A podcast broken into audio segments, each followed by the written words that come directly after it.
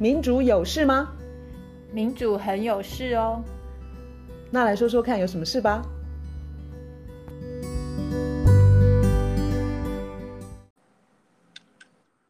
大家好，我们现在还是一样，疫情当中居家上班，然后我们用比较困难一点的方法，远距录音。卢老师好啊，院长你好。呃，我们在现在疫情当中，我们今天要谈的还是跟疫情相关的议题。那最近最近你有因为防疫的宣导啊，或者一些行动，你有什么感触吗？我们那天聊到移工的问题，对不对？就是在苗栗。因为那边疫情开始比较紧张的时候，他们的县长就县政府就限制义工的人身自由，说他们都除了上下班都不准不准移动，不准自行外出啦。我们有聊掉聊到说这个东西其实蛮糟糕的。然后我是听到县长他说。呃，到首先他呃那个时候呃他们的确诊人数移工是将近要到八成，所以他就认为他限制移工的移动是有助于压抑这个疫情的散布。然后呢，县长先生他就说，呃，他面对批评，他又说病都没了，还讲什么人权？我听了这个话真的是很火啊，应该是我的生气是从这边来的吧？这让我想到，你看像有一些威权。体制啊，或是我们台湾自己某个年代也曾经经历过，就是呃，威权或统治者他可以说这些言论根本是颠覆国家，国家都没有了，你们还跟我讲什么人身自由？你会不会觉得这个是相回应的例子啊？没错，而且我觉得很夸张的点也也是那个，因为他们这些义工，他们并没有就是出国回来，出国回来，并不是因为他们有什么特别的接触，就是跟国外的接触，所以说要用特殊的方法对待他们。他现在对待他们的方法，几乎只是一个原因，就是他们的国籍，就是他们的国籍是是外国。其实应该说两个原因啦，就是他们的。阶层，他是劳工，然后是外来的移工，所以这等于是一种很严重的歧视，而且法律上其实也没有法源说他们可以这样子随便限制人家的人身自由。这当然跟他们的一贯，你跟我讲说他们一贯以来对待这些移工的那个方式就是很不 OK，是因为他们的宿舍非常的拥挤，对，一间宿舍的对居住品质。哦，这个例子也让我们看到，就是移工的在那边，不管是雇主或者是中介帮他们安排的住宿的环境很不好。好，嗯，很不好是什么意思？就是他们可能十几二十个人共用卫浴设备嘛，然后他们一个房间可能可以住到十多个人，当然也有是到八个人。那这个是我从台湾国际劳工协会呃的网站上面看到的的资讯。那你想想看哦，这个疫情二零二零年就开始了。那表示地方政府其实对他们的情况非常的不了解，这完全是因为不了解，然后干脆就是把他们关在一个地方啊，最好都不要看到你们，你们最好都不要出来，你们会把那个病毒带着到处走。然后我觉得他的那些很很粗糙的管理的办法，就是显示就是他根本不知道如何治理这个病毒，所以他才会用这种最低俗的方式，然后。既是一种歧视，又是一种污名化，因为我觉得他对于一般的大众会有一种，也有，是不是义工他们特别危险，或者他们特别脏，或者是他们特别会传染这个病？事实上，根本就是我们对待他们的方法，你管理的方法就不 OK。你把他们当做，只不过就是你只是在榨取他的劳力，你根本没有。没错，没错。所以今天。我们台湾人如果说以前没看到这个情况，你就罢了。但我们现在看到之后，是不是可以扪心自问，就是说，我们是把人家当做廉价劳工来来看待他们，还是我们愿意把人家当做人一个人？对，其实我们假如再扩大一点的话，也不光是移工，对不对？嗯哼，我前几天看到那个中华邮政的呃员工，嗯哼，他们也出来抗议，就是他们从开始打这个防疫战的时候，他们一直在第一线，他们非常的辛苦，就是不管是什么要当初要什么酒精啦、口罩啦，然后后来三倍券啦，然后现在还有那些纾困等等等，还有各式各样的这种邮件包裹。中华邮政的员工非常的辛苦，可是问题是他们的得到的保护不足，他们物资不足，然后疫苗疫苗施打也不足。但是呃，中华邮政对待他们员工就是发给他们奖章，然后现在他们的工会很生气，就是把奖章退回，他们不要奖章，他们要 要保护，然后要政府好好的对待。这些员工，我我有看到很好笑，他们除了那个奖章，他们得到的礼物是一个什么首日封，好像是什么防疫投票，对对对对，我也去查，好像是已经盖了邮戳，反正就是他们可能会以为说，哦，你们是在邮局工作的，你们可能会觉得这些邮票是很珍贵吧，然后他们工会好像蛮傻眼的哦。没错，就就是除了移工，整个劳工，还有我们有聊到那个劳动部也非常的夸张。他他除了先前呃，好像是五月中的时候，他先是把劳动条件改得更差。他说这些现在是非常时期，所以要开放超时加班。然后继这个很夸张的这个开放超时加班之后，他们他们又在六月初的时候就宣布，除了超时加班，你还可以就是老板还可以在。轮班班与班之间的间隔，从以前的十一个小时，现在可以缩短到开放哦，开放缩短到八个小时。所以劳工就非常的生气，他说他们是在选择到选择，要是要病倒还是要过劳累倒？哎，这个很震撼哎！我们我们在争取劳基法，就是在调整有有利于有就是对劳工比较有利的劳动条件的时候。这些都是关键的重点。如果今天官方的态度是主动对老板开放，这其实是很令人心寒的。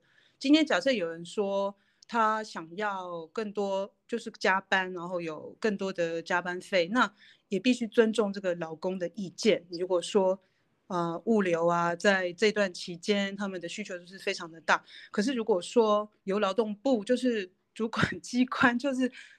主动站出来说：“老板，你们要拿去，劳工就拿去用吧。”那这个是真的是吓我，听了真的是吓吓死了。对，还有啊，还有最近不是北农，就是情况也很也很紧张。其实我觉得这一类的事情，它都凸显出来，就是好，除了北农，它有很多的，不管是农人或者是农人相关，或者是工人啊，在北农工作的，或是运送的。然后除了北农，还有其他的什么，包括安养机构哦、第一线照护等等，还有我有想到，还有包括清洁工或是收收垃圾这些，或是资源回收等等。我觉得这些的啊，都是在疫情当中被凸显出来，是我们无论如何少不了的人，不可或缺，不可或缺。这让我想到说，在那个美国封城。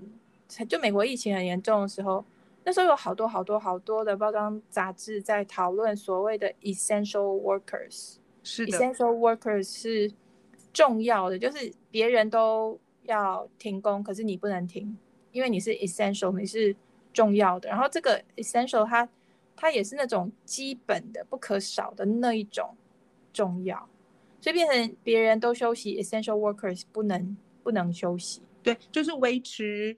社会基本功能运作，维持民生生活运作的这些工作人员，更不要说在疫情非常严重的时候，他们还要搭地铁。你刚刚说的美国的例子吗？或者是欧洲也是，就是他们会必须搭地铁去像那个超超市的收银员。对，超收银员也是。所以他们其实铺他们铺把自己铺露在比较危险、可能染疫的几率是比别人高的。对，然后我觉得这里头分两，至少可以分两块吧。一块就是，既然社会需要这些最基本的、重要的物资相关、生存相关的一线劳工，至少在即刻就当下短期而言，就是要提供足够的保护跟报偿，跟就是基本的，像我们刚刚刚讲那些轮轮班啊、工时这这些最基本的权益的保障。你既然觉得他们那么重要，少不了他们，你应该要不管是政府或是雇主，要提供最起码的保护保障，这是这是第一块。然后另外一块，我觉得这东西凸显出来，就是一个社会啊，或是我们就一般人人民，我们真正社会最基本最需要的是什么东西？这个时候比较被凸显出来，它突然就是。有点暴露出来，我们平常有很多报酬很高的人，例如说金融界的那些把钱来搬来搬去的那些人，他们在成平时候，就是他们得到非常高的报酬，可是他们做的事情其实没那么重要哎、欸。哎、欸，我提醒你哦，他们现在还是可以在，我想可以在家里吧，如果他们要做投资的话。然后呢，他们可以让自己在一个很安全的地方，那么他们的资产还是可以增加。不像其他的劳工，啊、他们可能还是得出门工作，然后他们要搭大众运输工具的时候呢，是不是就增加了染疫的机会了呢？所以呀、啊，所以这代表说我们在成平时候，我们这个社会就是我们在不同的人或是不同类别的人身上，等于是赋予他或是。贴在他身上的那个价值或是价钱标签，随便你怎么讲，我们平常那个贴法好像出问题了。因为现在你看得出来说什么东西才是最重要，就是最基本，无论如何不可缺。但是这些前线的这些不可缺的人，他们平常就是得到的报酬是非常少的。然后至于那些我们现在觉得有没有都没无所谓的那些什么什么，嗯，就是我再举金融业好了。他们是不是 essential？他们这个社会没有他们是没差的，所以变成说他们对于这个社会的贡贡献是非常非常的少，没有他们是是没关系的。可是他们平常得到的报酬就是非常的高。我很想鼓鼓掌，但是我的一只手必须拿着我的手机，所以我没有办法鼓掌。先让你知道，这个是当当初在美国有很多很多讨论，然后现在我觉得在台湾也。也同样的就是现行，就是看得到。你知道吗？那时候美国那个 Amazon 就是亚马逊啊，他们的员工，因为他们那个跟物流相关，就大家都跟 Amazon 订他们要的东西。然后 Amazon 的员工就是累爆累毙了，可是他们得到的保障，不管是什么口罩啊、酒精啊各方面的，他们老板就就都很抠。然后他们既没有办法保护自己，他们也没有办法。请假休息，然后那你如果染染疫了，你病了，那就拜拜。你你可以看到说，那个所谓的 essential workers，他所谓的不可或缺，是他这个类别的人，他对于社会而言，这些基层劳工，他对社会而言是不可或缺。可是他们个人对于他们的老板而言，每一个都是可或缺，就每一个都是 fire 掉就好了。用坏了丢了就是了，染疫了就拜拜了。那你怎么看，在从去年到现在这样子疫情的冲击之下，社会的价值有可能对这些所谓的 essential worker 维持我们民生基本运作非常重要的工作的价值有可能改变吗？我觉得我们大家都应该要去体会一下吧。就是，嗯，我们以前讲过很多次，然后我记得我以前提到过那个 Joseph Stiglitz，就是史蒂格里兹，他有讲说财富的创造跟财富的榨取。然后像我们举的金融业的精英，他们擅长的其实是财富的榨取，而不是创造嘛。那我前两天看那个，就你很喜欢的一个作者，叫做 Mariana Mazzucato，他写的那一本《万物的价值》，他也是提到说，提醒我们啦，就是我们平常觉得理所当然，哦，这个人这么会赚钱，是因为他就是很有价值，然后他是金融界的精英，他一定是，就他对这个社会的贡献，他就是有很很高的价值，所以他会这么有钱。他说这个非常的错。他说我们真的要区分所谓的 value creation 价值创造，哦，对社会的贡献，然后另外一种是 value extraction，就是对就是价值的萃取。那我们把这个分开来区分开来之后，我们可以看到现在很多的很有钱的人，他就是擅长的就是榨取跟萃取而已。我觉得我们这个 podcast 很应该蛮多集都有讲到，都有碰触到这一点啦。这个万物的价值现在已经有中文版了，卢老师会会不会不好读呢？不会，我觉得很有趣，因为这个作者他本身就是一个，他讲话本身就是他本身就是一个讲话不枯燥、很活泼、很生动的一个人，所以他写出来的东西很好读，然后也很容易懂。其实还有另外。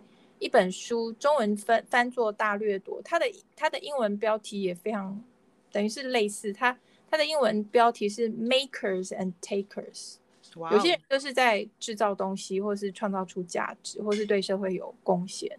然后另外有一些人，他就是 take takers，他主要也是就是在讲说金融业的那种钱滚钱啦，或是套利啦，或是寻租啦这种。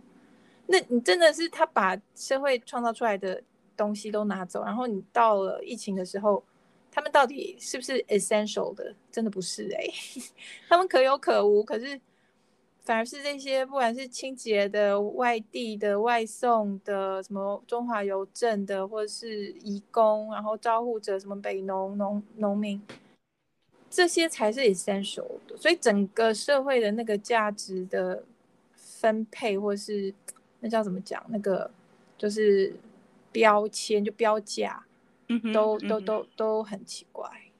那再问个问题，你刚说的大掠夺是同一个作者吗？不是，不是，那个是.那个作者名字我忘记了，但是这说明中文就叫中中掠大掠夺。OK，对，这样很好找啊。对啊，所以像我们刚刚讲的中华邮政啊。它其实也会让我想到那个台铁的公司化。我记得我们在讲台铁那一集的时候，嗯、我们有讲到说，就是员工你该得到保护，保护不到，然后你要被榨干的时候，你就是榨的很干，因为多了一个公司，公司化之后，你必须要有多一层油水，然后有一些什么 CEO 啊、股东他们要分，然后所以员工受到待遇就会非常的差。所以这次的中华邮政也让我。我当时看到的时候，我就又想到台铁要公司化这件事情。我觉得都是同样的一个新自由主义的故事啊。哎，现在三级警戒又要继续延长了，希望这些一线的工作者平安。真的，然后我们真的也要去思考，像义工这些问题，他们我们这时候才知道说他们住宿、他们的宿舍的情况，其实条件真的非常的差。最主要。对，如果还有我我，当我们下次再看到防疫破口的时候，嗯、我们自己想一想，这个破口是什么造成的？可能不是那个个个人那个个案，而是对啊，对啊，这个后面的理由跟跟造成的原因才更有趣嘞。对啊，更需要被检讨吧？就你平常没有把它当做是活生生的人，就是有基本需求的人。所以这后续才会这么麻烦，而且不要忘了，不是三级警戒结束之后一切就没事了。这个疫情，这个病毒会跟我们一起生活在一起一段时间，我们不知道多久。然后以后还有别的病毒，所以旁边的人都跟我们有绝对有关系，这件事情要正视它，要正面去对待它呀，不要把它丢在看不到的角落就算了。而且要好好的想一下，谁才是不可或缺的，谁是可或缺的？一些大老板，然后拿走很多钱的人，嗯、他们是非常可或缺的。好啊，但我还是很希望，呃，第一个阶段就是三级警戒，就是可以可以取消取消，然后降级，因为实在很久没有吃到什么好吃的，好想出去吃到。吃什么餐厅有什么？嗯，对啊，实在是好吧，吃的很不好。对啊，而且我们录 podcast 都会，我们这样子远距录，也就是音质总是也是没有那么好，然后又比较不方便，所以希望可以早点。嗯，先先期待先期待好吃的餐点。哎，你知道吗？我都不叫那个外外送外卖的那些东西耶。一来我知道它的包装很多，有很多层的包装，所以会造成很多的废弃物。然后再来，我也一直都嗯不喜欢，就是就是这些，就是就是劳动条件啦。啊，反正好啦，我自己做菜太难吃了，牵扯这么多，不好意思。对，但是我觉得最重要是体质，因为因为就是譬如说用这种方式让让某些老公他们也是失去了他们能够得到的收入。我觉得体制啊，体制整个整个结构要改，然后。不要，没错，我们可能又要再批评低薪了。今天先这样子可以吧？可以，可以，可以，可以。OK，OK，保重哦。重，嗯，拜拜，下次见，拜。